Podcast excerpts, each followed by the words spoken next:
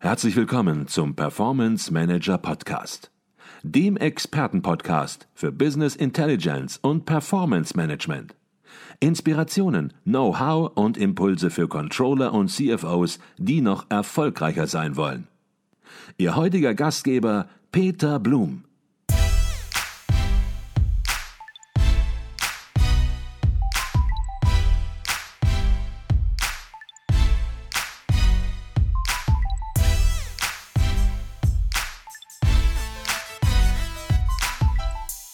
Herzlich willkommen zum Performance Manager Podcast. Mein Name ist Peter Blum. Die Fachzeitschrift Controlling gehört zu den wichtigsten Zeitschriften für Fach- und Führungskräfte im Finanz- und Rechnungswesen von Unternehmen. Sie liefert jeden zweiten Monat fundierte und anwendungsorientierte Beiträge für alle Controlling-Bereiche zu allen Branchen und für unterschiedliche Unternehmensgrößen. Jede Ausgabe der Zeitschrift widmet sich einem besonderen Schwerpunktthema und damit einer speziellen Fragestellung im Controlling. Der Performance Manager Podcast und die Herausgeber der Zeitschrift liefern seit zwei Jahren jetzt schon oder jetzt ins zweite Jahr gehend hier im Podcast zeitgleich zur Veröffentlichung des jeweiligen Heftes einen ersten Überblick über den jeweiligen Themenschwerpunkt. Und unser Ziel ist es, unser Wunsch ist es, damit Neugierde für die Inhalte zu wecken. Die erste Ausgabe in diesem Jahr, im Jahr 2022, widmet sich dem spannenden Thema Digitalisierung im Risikomanagement, Untertitel Risiken effizient und effektiv steuern.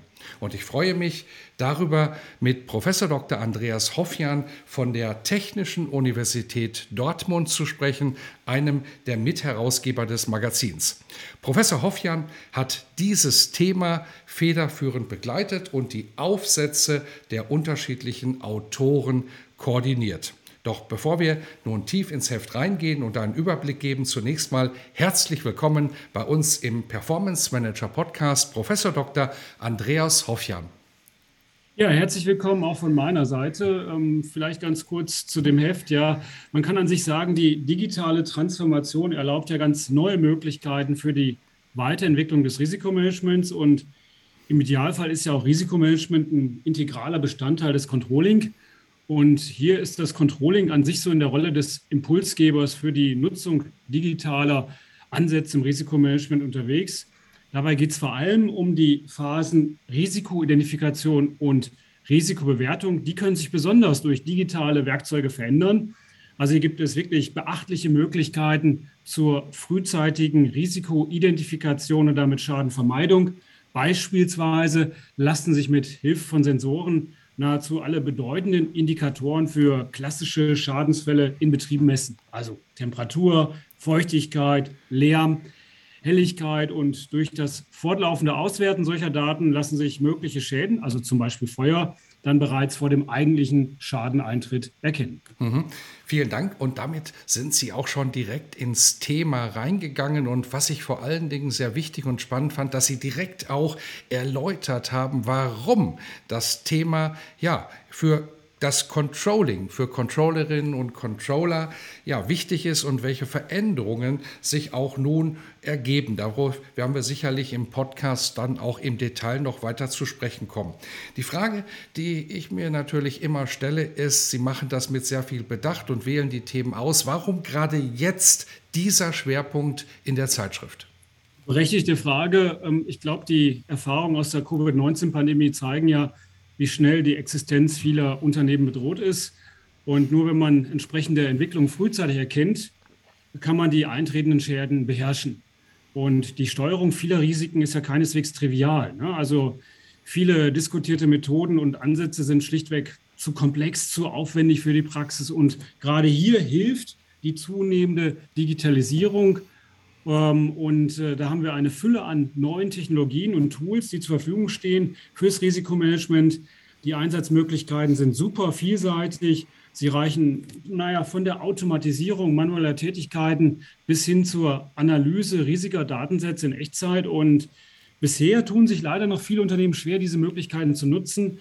Und Digitalisierung kann das Risikomanagement äh, ja auf ein neues Level geben. Und damit wollen wir natürlich die Unternehmen unterstützen, gerade in diesen besonderen Zeiten. Mhm. Jetzt haben Sie gerade gesagt, viele Unternehmen tun sich noch schwer, Digitalisierung im Risikomanagement äh, zu nutzen. Fangen wir vielleicht noch mal vorne an, gehen noch mal einen Schritt zurück. Wenn Sie sich die Situation, die Praxissituation heutzutage angucken, wo stehen wir dort mit Risikomanagement im Unternehmen? Was sind so aus Ihrer Brille die größten Herausforderungen? Und vielleicht gehen wir das zunächst mal ohne das Thema Softwareunterstützung an, ohne das Thema Digitalisierung, sondern sozusagen erstmal in der puren Form des Risikomanagements. Ja, das will ich gerne machen, auch wenn natürlich das größte strategische Risiko der disruptive Wandel durch Digitalisierung ist. Aber das lassen wir jetzt mal bewusst außen vor. Ähm, ich würde mal sagen, die bedeutendsten operativen Risiken neben dem Cyberrisiko, das ist gegenwärtig die Betriebsunterbrechung.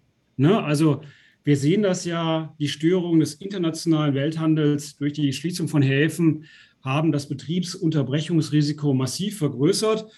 Äh, Lieferungen stehen aus, damit fehlen Vorprodukte. Es gilt für ausbleibende Halbleiter in der Automobilfertigung, fehlende Baumaterialien bis hin zum Mangel an Metallen. Heute habe ich sogar in der Zeitung gelesen, Papier fehlt ja, für Bücher, ähm, weil die ganzen Papiermengen dann entsprechend in der Kartonage aufgehen. Also man kann an sich sagen, drei Viertel der deutschen Unternehmen leiden gegenwärtig unter Lieferengpässen. Die Folge sind gestörte Fertigungsprozesse, Produktionsausfälle, Umsatz- und Gewinneinbußen. Das ist augenblicklich so das Risiko, das alle umtreibt, das Risiko der Betriebsunterbrechung oder Supply Chain Risiken.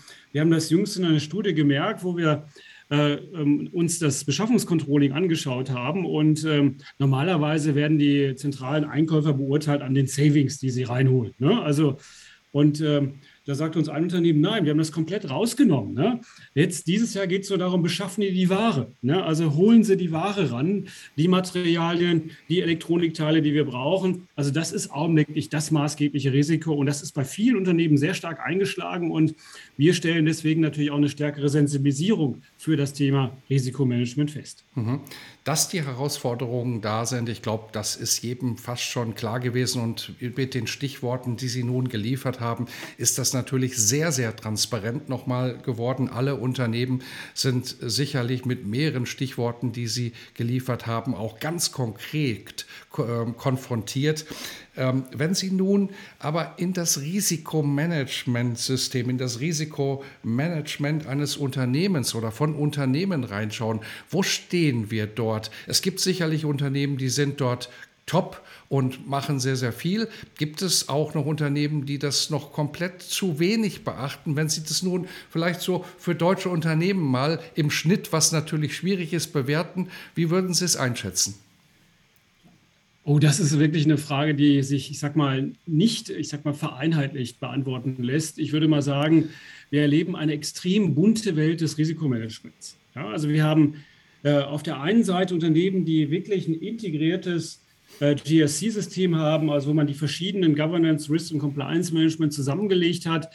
Und auf der anderen Seite haben wir Unternehmen, auch Milliardenkonzerne, die haben gar nichts. Ja, also die machen so für den Wirtschaftsprüfer das, was sie machen müssen, so eine, sag mal, Checkliste, ja, mehr aber auch nicht.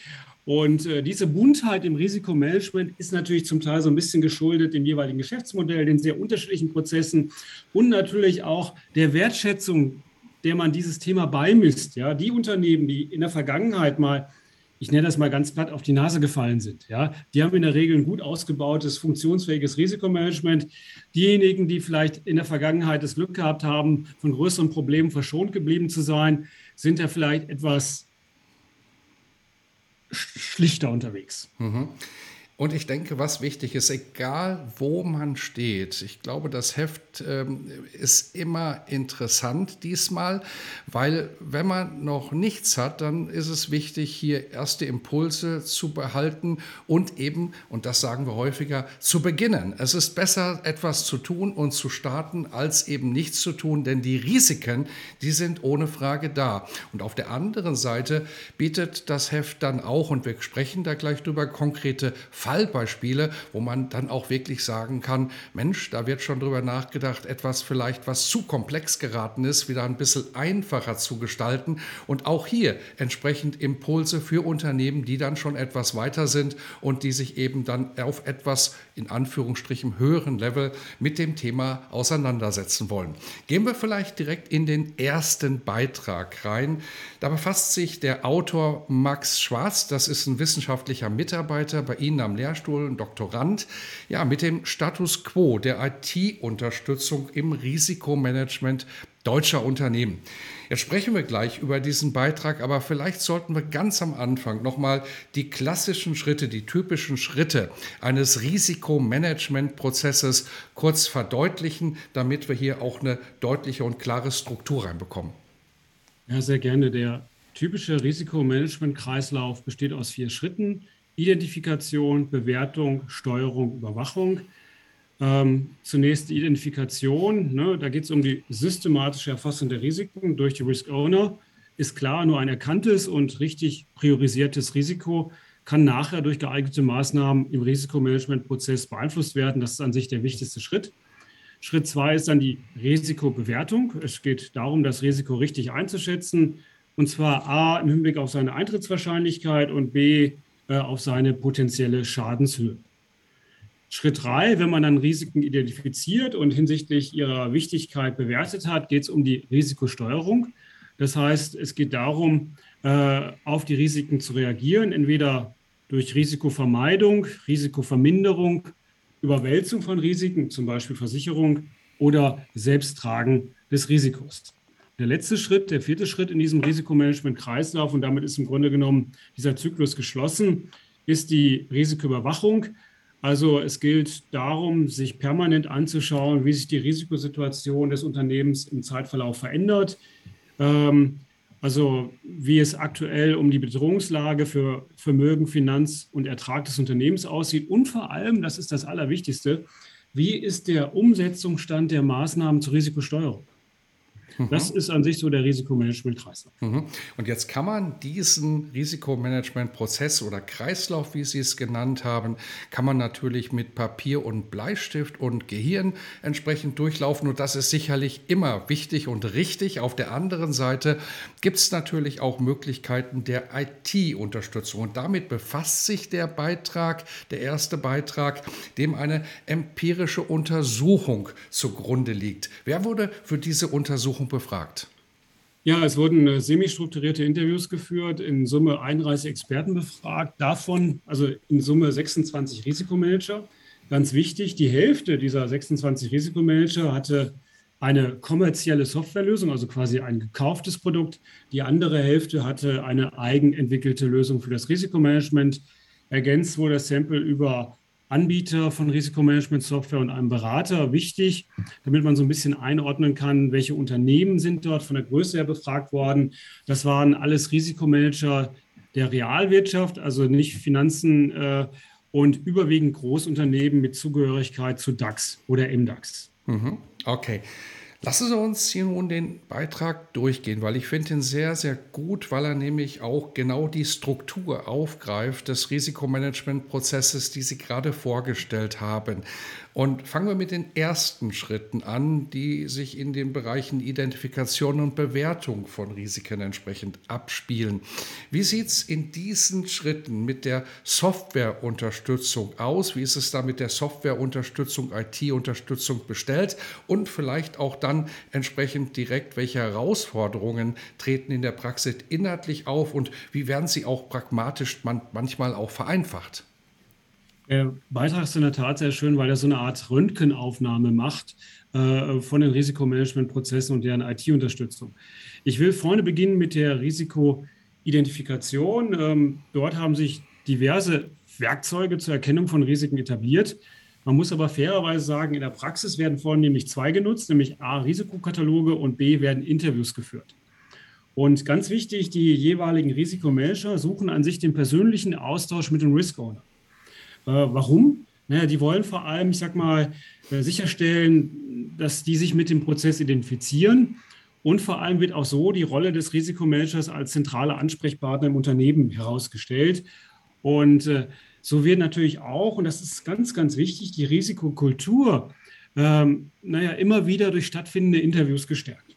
Also Risikoidentifikation, vornehmlich Risikokataloge und Interviews.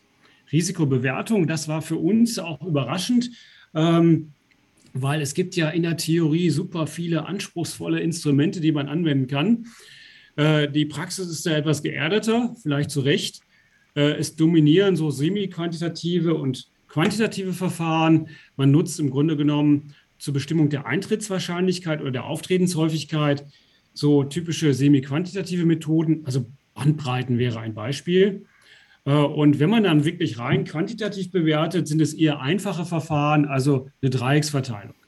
Also die Idee ist vor allem zugunsten der Risk Owner eher so leicht zugängliche, einfache Verfahren zu nutzen, weil zu komplexe Verfahren verringern die Akzeptanz sowohl zur Risikomeldung als auch möglicherweise nachher bei den Berichtsadressaten. Äh, und hier kann man ganz klar sagen, dass die Risikomanager es als wichtiger ansehen, quasi einen Überblick zu haben über risikorelevante Informationen. Das ist ihnen wichtiger als eine sehr komplexe Bewertung. Mhm. Jetzt taucht in dem Beitrag auch im Folgenden immer häufig der Begriff Medienbruch auf. Vielleicht können Sie dazu etwas sagen. Warum geht es bei einem Medienbruch und warum ist dieses Thema Medienbruch so im Fokus? Ja, also das mit den Medienbrüchen war an sich eine der spannendsten Ergebnisse überhaupt. Ähm, ich fange mal vorne an. Was ist eigentlich ein Medienbruch? Naja, äh, na, der Wechsel des Mediums bei der Übertragung von Daten auf ein anderes Medium, also beispielsweise von der Risikomanagement-Software auf Excel und dann wiederum von Excel auf PowerPoint. Und Medienbrüche versuchen wir an sich zu vermeiden, nämlich Medienbrüche gehen immer mit einem erhöhten manuellen Aufwand einher. Und äh, die Integrität der Daten, also damit die Datenqualität, wird negativ beeinflusst. Und das, was wir haben feststellen dürfen, ist, dass häufig die verwendete IT-Lösung den jeweiligen Risikomanagement-Prozessschritt nicht so top unterstützt. Es gab zahlreiche Medienbrüche. Es mussten weitere Lösungen als Ergänzung herangezogen werden. Und äh, dabei sind die Medienbrüche nicht nur auf ein weiteres Medium beschränkt, sondern manchmal konnten wir sogar eine Vielzahl von weiteren Medien beobachten. Mhm, okay. Gehen wir den Beitrag ein bisschen weiter durch und kommen in die nächsten Schritte des Risikomanagement-Prozesses. Welche konkreten Herausforderungen ja, liegen da an und wie werden die pragmatisch vereinfacht in der Praxis? Ja, das, was wir uns anschauen können, ist sicherlich Risikoaggregation und Risikoreporting. Ähm, Im Rahmen der Risikoaggregation könnte man sich ähnlich wie in der Bewertung unheimlich anspruchsvolle quantitative und qualitative Verfahren vorstellen, aber äh, in der Praxis werden hier überwiegend qualitative Methoden verwandt. Beispiel eine verbale Auflistung der Top 10 Risiken. Also, wenn Sie so wollen, so, eine, äh, so die Charts der Risiken. Ähm, wenn quantitativ zusammengefasst aggregiert wird, dann überwiegend nur aufsummierte Schadenserwartungswerte, eher vereinzelt Simulationsverfahren na, warum? Die sind natürlich sehr erklärungsintensiv und finden nur wenig Akzeptanz äh, bei den Empfängern. Und zudem ist häufig die Datenqualität auch nicht wirklich für eine Simulation geeignet. Mhm. Letzter Schritt ist dann das Risikoreporting, an sich für uns das Wichtigste, die interne Risikoberichterstattung. Da gibt es so eine dominierende Darstellungsform, die vielen vielleicht schon mal begegnet ist, Riskmap, Risikoportfolio oder auch Heatchart genannt, ne, wo man in so einem Quadranten Schadenswahrscheinlichkeit, äh, Eintrittswahrscheinlichkeit und Schadenserwartung misst und dann in der Regel durch farbliche Kodierung grün, gelb, rot dann relativ schnell auf einen Blick erkennen kann, was sind meine Top-Risiken.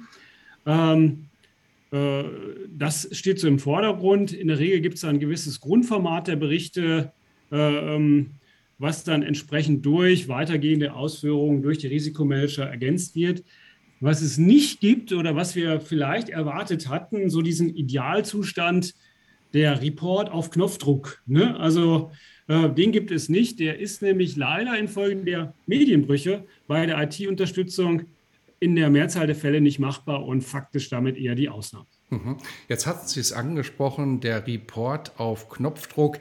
Jetzt könnte man das noch weiterdenken und könnte sich vorstellen, das Risikomanagement auf Knopfdruck. Man gibt irgendwo etwas ein, möglichst auch wirklich aus unterschiedlichen Quellen stammend und dann kommt eine komplette Risikobewertung und Steuerung und Vorschläge kommen raus. Das ist nicht der Fall und deshalb beschäftigt sich der Autor auch mit dem Faktor Mensch im Risikomanagement. Wie sieht das in der Praxis aus? Ja. Ähm, ich würde es mal pointiert gleich zu Beginn formulieren wollen. Risikokultur schlägt die IT-Unterstützung. Also im Ergebnis ist der Faktor Mensch wichtiger. Woran liegt das? Naja, die Risk Owner sind ja die wichtigsten Informationslieferanten für die risikorelevanten Informationen. Und ich, man muss sich vorstellen, das ist ja so ein Nebenjob, den man hat, der vielleicht auch mit negativen Assoziationen verbunden ist. Ich muss einmal im Quartal die Risiken melden. Ja, ich habe aber tausend andere, vielleicht wichtigere Dinge zu tun, was häufig dazu führt, dass man nur sehr gehemmt IT-Unterstützung nutzt. Äh, das ist der Grund, warum man weniger komplexe Methoden eigentlich einsetzt in den verschiedenen Prozessschritten.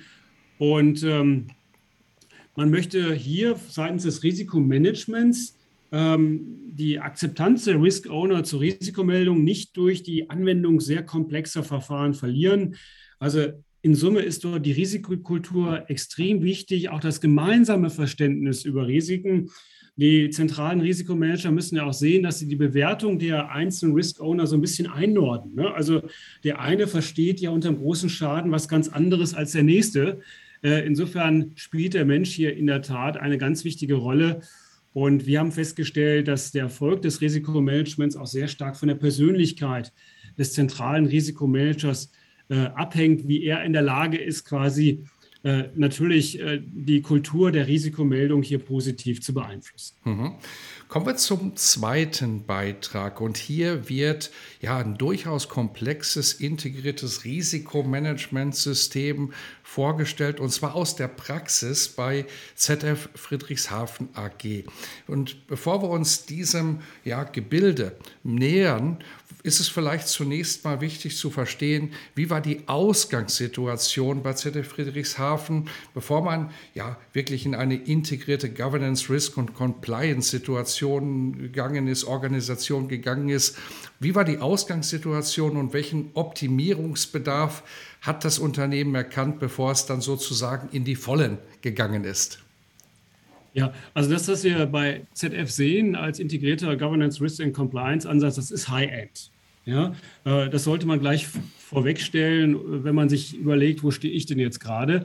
Aber äh, auch ZF ist, glaube ich, dafür einen sehr langen Weg gegangen. Und äh, wenn man sich zu Beginn anschaut, wie das Ganze organisiert war, war das nicht untypisch. Nämlich, man hatte im Grunde genommen die Risikomanagement-Funktion so in verschiedenen Unternehmensbereichen mit separaten zentralen und dezentralen Strukturen abgelegt. Das heißt, man hatte es in Governance-Funktionen, im internen Kontrollsystem, im Compliance-Management und interner Revision. Man kann sich vorstellen, zwischen diesen abgegrenzten Bereichen gab es nur wenig Schnittstellen und Kommunikationskanäle. Punkt eins. Dann die Prozesse. Äh, die Folge davon war natürlich bei dieser Aufbauorga, dass die Prozesse unzureichend aufeinander abgestimmt waren. Und äh, es gab eine Menge überflüssiger, redundanter Aktivitäten. Also parallel wurden, ich sage mal, Kontrollschwächen nachverfolgt durch das interne Kontrollsystem zum einen und durch die Konzernrevision zum anderen. Ergebnis und ja, vielleicht noch ein paar Punkte zu den Systemen ganz kurz. MS Office ist eingesetzt worden, viele manuelle Prozesse und ähm, äh, vor allem darunter litt ich sag mal, die Geschwindigkeit der Informationsverarbeitung. Und äh, ähm, das spielt natürlich aktuell gerade bei Cyberrisiken äh, eine ganz große Rolle, dass wir da zeitnah Risikoinformationen gewinnen können und damit eine transparente Risikolandschaft haben. Jetzt haben Sie eben schon gesagt, dass bei ZF Friedrichshafen, das ist High-End und wir werden dieses High-End nun nicht in zwei Minuten ausführlich ja, besprechen können. Und wer da tiefer reingucken möchte, der findet natürlich auch alle Informationen in der Zeitschrift selbst, die erhältlich ist. Aber vielleicht gelingt es uns so, die zwei, drei wesentlichen Eckpfeiler des Integrated Governance, Risk und Compliance Managements bei ZF Friedrichshafen deutlich zu machen und vielleicht auch noch anschließend gibt es so spezielle Learnings für das Unternehmen, die vielleicht auch für andere interessant sein können auf dem Weg. Ja, ich fange mal mit den Eckpfeilern an. Da würde ich zwei sehen, nämlich wiederum Organisation und Prozesse. Ähm, äh, das, was ZF gemacht hat, die haben im Grunde genommen diese Fragmentierung der GRC-Kernfunktion aufgelöst. Also äh, das ist eine intensive Zusammenarbeit auch auf dezentraler Ebene. Ne? Also im Grunde genommen entlang der Wertschöpfungskette des Unternehmens. Also diese integrierte GRC funktioniert quasi über alle Geschäftsfelder, alle Querschnittsfunktionen, über die interne Revision und auch in Verbindung mit den externen Auditoren, also mit diesen typischen Lines of Defense. Ähm, also hier enge Kooperation. Ähm, wichtig ist, man hat aber auch gleichzeitig Kontaktpunkte in die dezentrale Organisation äh, geschaffen, auch wiederum entlang dieser Wertschöpfungskette der Orga. Und dafür gab es im Grunde genommen diese Idee eines GRC-Manager-Konzepts. Ähm, das heißt, es gibt im Grunde genommen eine, eine Person, die für all diese Themen Risikomanagement, Compliance, interne Kontrollen und Revision der Ansprechpartner ist zu den Prozessen. Ähm, dort war es wichtig, eine gemeinsame Datenplattform zu schaffen und automatisierte Prozesse aufzusetzen. Ähm, dafür sind natürlich einige Voraussetzungen wichtig. Man muss sich auf eine gemeinsame Terminologie einigen. Man muss, ich sag mal, wissen, wie man Risiken bewertet, ob brutto oder netto. Ähm, äh, nicht ganz untypisch, qualitativ oder quantitativ. Und äh, man hat einen gemeinsamen Risikokatalog genutzt. Das finde ich auch ganz wichtig. Ne? Ähm, äh, und alle, ich sag mal, Ergebnisse der GSC-Arbeit wurden diesen Risikokategorien zugeordnet, äh, was natürlich auch hilft, fehlende Verknüpfungen und äh, zu entdecken. Und das ist so das klassische Problem. Wir nennen das ja diese Silo-Mentalität. Jeder sitzt so in seinem Faulturm ja, und sieht nur das, was sich in seinem Faulturm befindet und äh, sieht quasi außer Compliance-Schiene kommen nicht das, was vielleicht im Risikomanagement oder im internen Kontrollsystem aufbaut. Sie hatten noch nach den Learnings gefragt. Ähm, also ich würde mal sagen, bei den Learnings, ähm, wenn es so um das Projekt geht, gibt es ein paar Dinge, die man beachten sollte. Zunächst einmal braucht man das Backing von oben. Ne? Also die Einführung kann nur funktionieren, wenn das Top-Management dahinter steht. Aber das ist, glaube ich, klar, aber spielt gerade auch beim Risikomanagement eine große Rolle, weil es gibt ja auch einige Geschäftsführer, die einen böse anschauen, wenn man Risiken meldet. Und äh, das ist nicht die Risikokultur, die zu Risikotransparenz führt. Spannend fand ich auch, dass darauf hingewiesen wurde, man braucht sowohl eine fachliche als auch eine technische Projektleitung. Ähm, das ist wichtig, damit man sowohl die Anforderungen aus der IT wie auch aus den Geschäftsprozessen mit drauf hat. Für die vielen Daten, die man bei digitalen Technologien zur Verfügung hat, braucht es eine gemeinsame Datenplattform. Das war auch ein wichtiges Learning. Und ein Punkt, den wir auch in einer anderen Studie äh, gesehen haben, äh, User Involvement. Also Sie müssen von Anfang an, wenn Sie eine Softwarelösung haben wollen, die späteren Nutzer mit einbeziehen. Und die Nutzer sind vor allem die Risk Owner, nämlich diejenigen, die die Risiken melden müssen. Äh, ich glaube, das ist auch ein ganz wichtiger Punkt, weil das wird gerne bei der Einführung von Risikomanagement-Softwarelösungen vergessen. Äh, insofern hier von Anfang an sich die Risk Owner an Bord zu holen, macht auf jeden Fall Sinn. Mhm. Und wenn man sich den dritten Beitrag des Heftes anschaut, ja, dann wird man in eine ganz, ganz andere Welt geführt. Nicht nur, weil es um ein anderes Unternehmen geht, nämlich die Bayer AG, sondern weil man das Gefühl hat, dass hier Risikomanagement von einer ganz anderen Seite mit einem ganz anderen Ansatz angegangen wird. Und ja, ich möchte das gar nicht bewerten, diesen Ansatz, aber man bekommt ganz klar die Erkenntnis aus dem Artikel, dass hier aus dem Risikomanagement bei Bayer, so wie es dort angegangen wird, ein ganz klarer Nutzen auch gezogen wird und es sehr hilfreich fürs Unternehmen in der Praxis ist. Vielleicht können Sie diesen unterschiedlichen Ansatz vielleicht auch ein bisschen vergleichend mal vorstellen. Will ich gerne versuchen. Vorab, Risikomanagement gibt es nicht von der Stange. Also die Welt des Risikomanagements ist wie ein Zoo. Ja, und jedes Unternehmen äh, stellt dann entsprechend das Zootier dar. Und äh, ich hatte bereits gesagt, die Ansätze sind immer so auf Geschäftsmodell und entsprechenden Prozessen aufgesetzt. Und deswegen haben wir diese Vielfalt im Risikomanagement. ZF, nochmal zur Erinnerung, die haben den Schwerpunkt auf die Integration gesetzt. Ja? Also die wollten Governance, Risk und Compliance zusammenbringen. Bayer setzt einen anderen Schwerpunkt, nämlich da geht es um die zielgruppenspezifische Kommunikation von Risikoinformationen. Das ist für die wichtig. Also die wollten vor allem eine hohe Reporting-Funktionalität. Ne? Also das System ermöglicht sehr viel, also eine zielgruppenspezifische Aufbereitung von Risikoportfolios, von Risikobewertungen, von Maßnahmeplänen für unterschiedlichste Zielgruppen. Und was ich total klasse fand, ähm, das Ganze geht halt auch dynamisch. Das heißt, Sie können während einer Präsi dann den Detaillierungsgrad der Informationen anpassen und damit direkt auf Fragestellungen reagieren. Äh, und äh, das ist der eine große Unterschied. Warum haben die das so, ich sag mal, etablieren können? Naja, Bayer verwendet im Gegensatz zu ZF eine eigenentwickelte Softwarelösung, ähm, die halt sehr stark den Fokus auf die spezifischen Risiken von Bayer legt äh, und vor allem auch eine intensive Nachverfolgung der Steuerungsmaßnahmen erlaubt.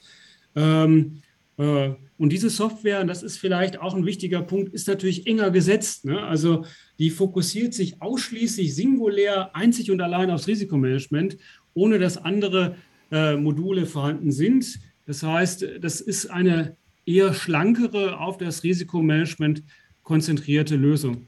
Mhm. Aber final, trotz dieser Unterschiede, beide Unternehmen haben die gleichen Ansätze zur Effizienzsteigerung, nämlich Digitalisierung zum einen und vereinheitlichte Prozesse. Mhm.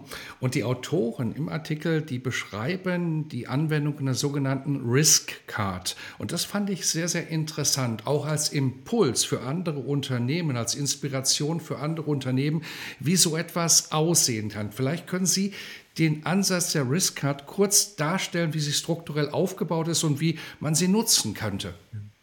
Also Sie haben recht, das ist äh, wirklich spannend, weil diese Risk Card ist so eine Art Risikosteckbrief. Und ähm, ähm, das Ganze lehnt sich wiederum an an dem Risikomanagement-Kreislauf. Also man kann an sich sagen, dass diese verschiedenen Phasen des Risikomanagement-Kreislaufs dort abgebildet werden. Das fängt an mit der Risikobeschreibung, ne? Ursache, Ereignisse, Konsequenzen. Dann kommt die Risikobewertung. Also da geht es dann um die finanziellen Wirkungen, aber auch qualitative Effekte. Ganz spannend fand ich, hatte ich vorher noch nicht gesehen, die Geschwindigkeit der Veränderung eines Risikos wird dort auch mit dargestellt. Also äh, ein spannender Ansatz, der mir so bisher nicht begegnet ist. Wichtig auch, das fand ich auch sehr schön, es werden auch wesentliche Annahmen für die Bewertung offengelegt. Also wie komme ich zu diesem Bewertungsrisi äh, Bewertung oder wie komme ich zu dieser Schadenseinschätzung? Ähm, die zentrale Bewertungsgröße ist so eine Art Risikolevel und die wird dann grafisch in eine Risikomatrix einsortiert. Und schließlich werden dann auch Maßnahmen der Risikomitigation aufgelistet, so ein bisschen wie so eine Einkaufsliste, nämlich Umsetzungsstatus, Fälligkeit, Verantwortlichkeit.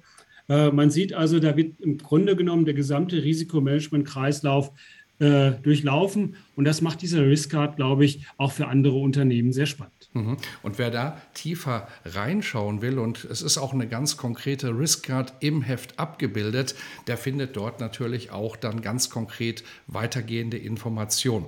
Jetzt ist es so, dass künstliche Intelligenz natürlich generell in der heutigen Zeit eine immer größere und wachsende Rolle spielt. Und man muss sich natürlich auch darüber Gedanken machen, wie künstliche Intelligenz im Risikomanagement sinnvoll unterstützend eingesetzt werden kann. Und damit befasst sich der vierte Beitrag des Heftes. Zu welchem grundsätzlichen Ergebnis kommen die Autoren? Ja, also es ist richtig, KI, künstliche Intelligenz kann Aufgaben des Menschen im Risikomanagementprozess übernehmen.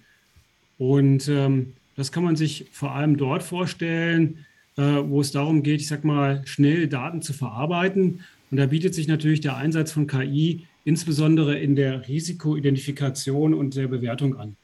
Und äh, warum ist das wichtig? Naja, weil das befreit natürlich den Risikomanager, ähm, äh, ich sag mal, seine Kapazitäten. Er hat Zeit für Dinge, die natürlich seine methodischen und fachlichen Kompetenzen erfordern.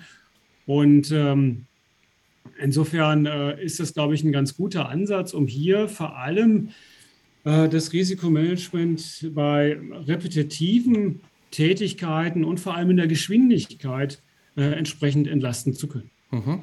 Und wer es ein bisschen konkreter mag, der findet in diesem Beitrag auch zwei konkrete Anwendungsbeispiele.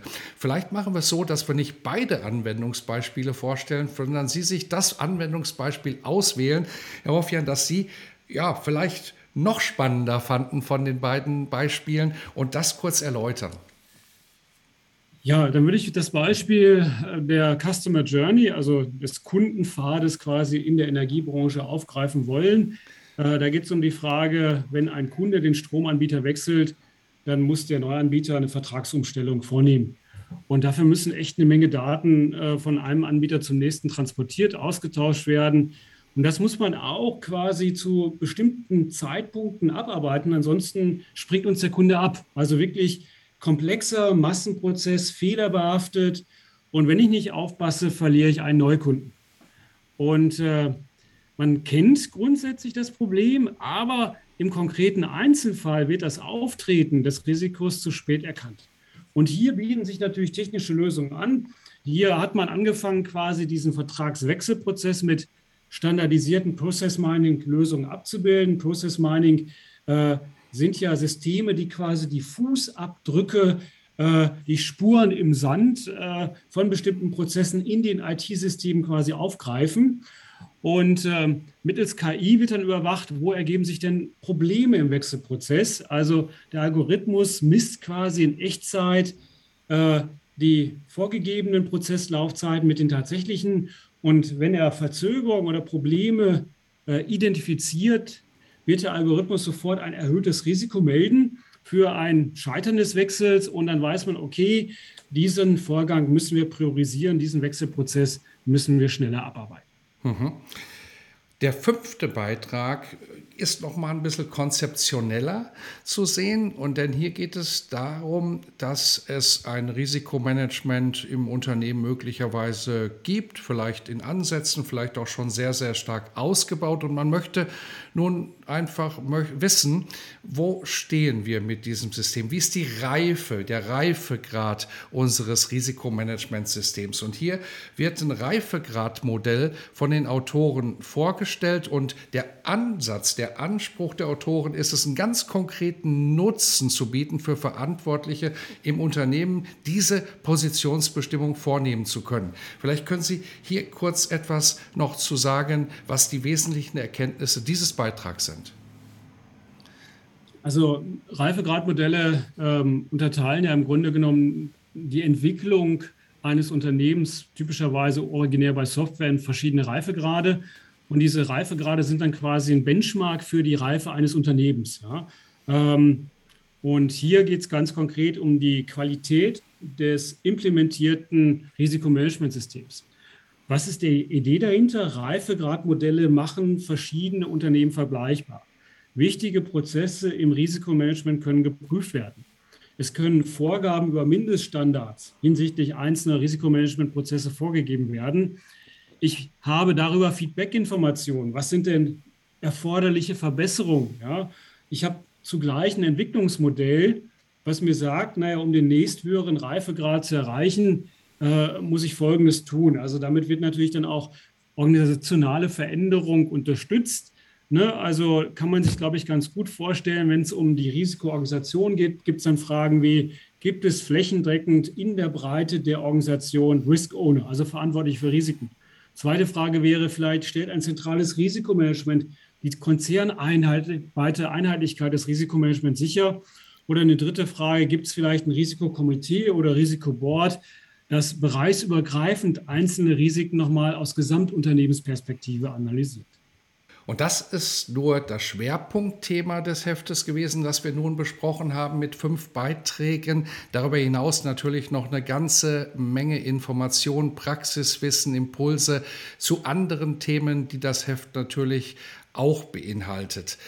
Ähm, jetzt sollten wir noch auf zwei Dinge zu sprechen kommen. Erstens, das Heft, über das wir gesprochen haben, kommt in diesen Tagen heraus und ist natürlich erhältlich. Und wer sagt, Mensch, ich möchte da erstmal reinschauen, ich habe noch kein Heft-Controlling gesehen, ich möchte mir ein Bild machen, ist das was für mich, bevor ich es im Abo beziehe? Ja, der hat die Möglichkeit, hier auch ein Probe-Abo zu erhalten, bekommt dann mehrere Hefte zunächst mal gratis und kann sich dann ja wirklich ganz klar entscheiden, ob er diese Information weiterhin erhalten möchte oder nicht. Und darüber hinaus, und das ist das Letzte, was wir besprechen sollten, denn nach einem Heft ist immer vor einem Heft. Es gibt eine nächste Ausgabe, eine Ausgabe 2 im Jahre 2022 und ja, Ihre Planung ist immer schon sehr langfristig. Was wird in dieser Ausgabe 2 besprochen? Welche Themen werden behandelt? Ja, das F2, das wird Ende März erscheinen. Das hat das Schwerpunktthema Steuerung von Produktionsnetzwerken, also Wertschöpfung, Strukturen, Risiken und Kosten optimieren.